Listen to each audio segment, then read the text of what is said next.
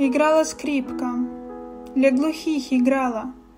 Кому-то в голову пришла идея устроить праздник, вроде карнавала, и слабослышащих позвать людей. Скрипач все знал. О да, он мог фальшивить, мог даже не касаться струн смычком.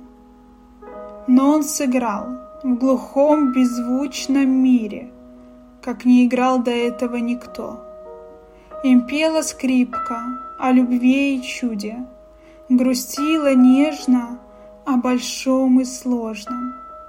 Поплакала о том, чего не будет, утешила, что в жизни все возможно. Скрипач закончил, в зале все поднялись, он оглушительнее овации не знал.